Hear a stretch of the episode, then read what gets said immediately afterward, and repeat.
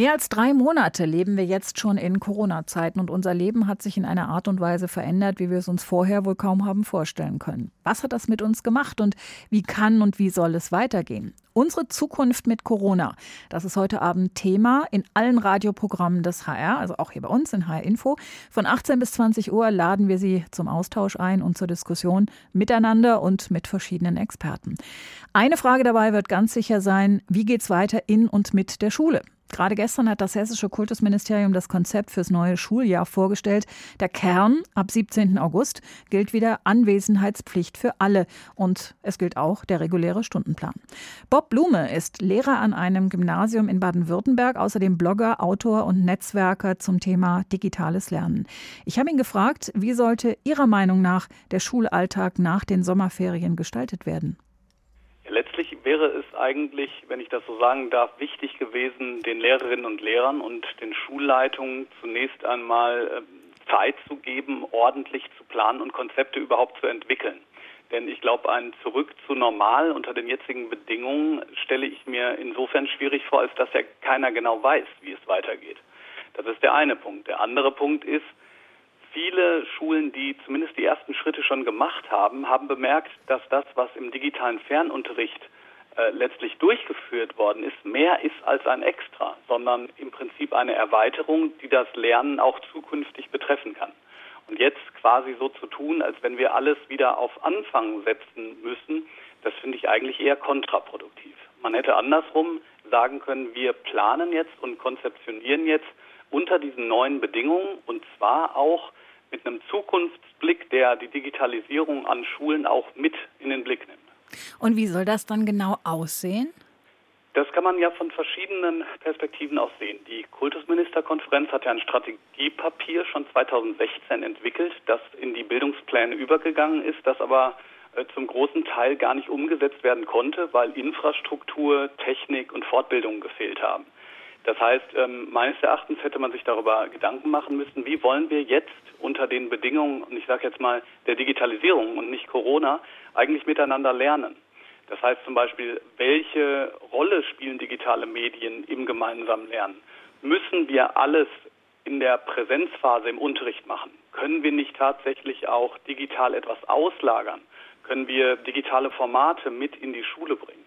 Und das sind natürlich alles Dinge, die ähm, Lehrerinnen und Lehrer zwar anregen können, die letztlich aber natürlich auch im Ermessen der Schulleitung liegen.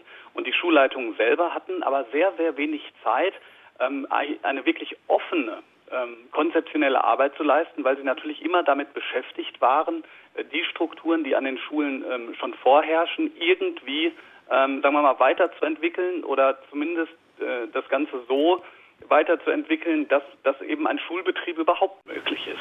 Wenn wir jetzt sagen, also es ist in der Arbeitswelt ja auch so, dass viele sagen, ach, wir könnten doch eigentlich eine Mischung machen aus äh, Homeoffice, äh, mobilem Arbeiten und Anwesenheit beispielsweise im Büro, wenn wir das auf die Schule übertragen, könnte man dann auch sagen, okay, die Hälfte ähm, vielleicht digital, die Hälfte mit äh, Anwesenheit. Aber wenn man dafür ein Konzept braucht, kann man das überhaupt jetzt innerhalb von sechs Wochen Sommerferien entwickeln? Das klingt mir nach einer bisschen größeren Aufgabe. Also zunächst mal, ja, das wäre sozusagen die Überlegung. Die Überlegung wäre, was können wir ähm, sozusagen aus dem Präsenzunterricht rausnehmen? Ähm, wofür ist der Präsenzunterricht wichtig? Ne? Immer wenn wir über Digitalisierung sprechen, ist ja klar, Schule bleibt trotzdem ein Ort der Begegnung, ein Ort der gemeinsamen Kommunikation, der Augenhöhe.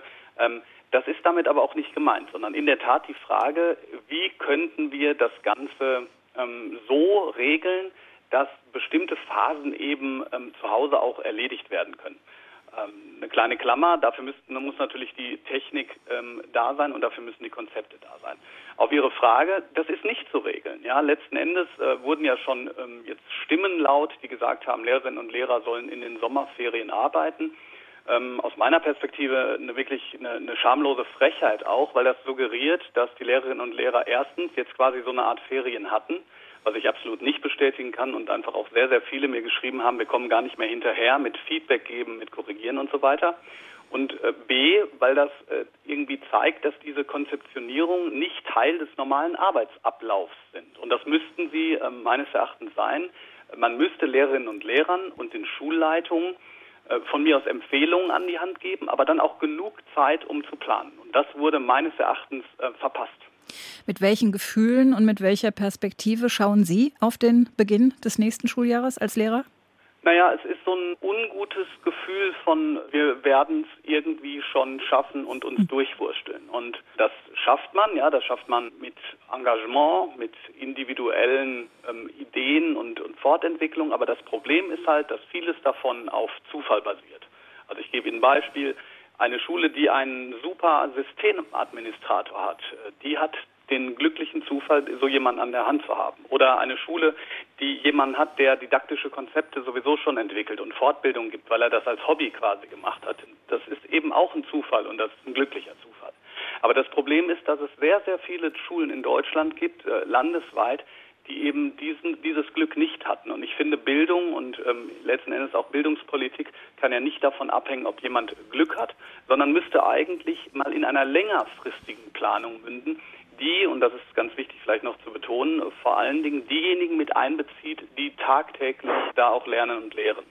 Sagt Bob Blume, Gymnasiallehrer in Baden-Württemberg, Blogger, Autor, Netzwerker zum Thema digitales Lernen.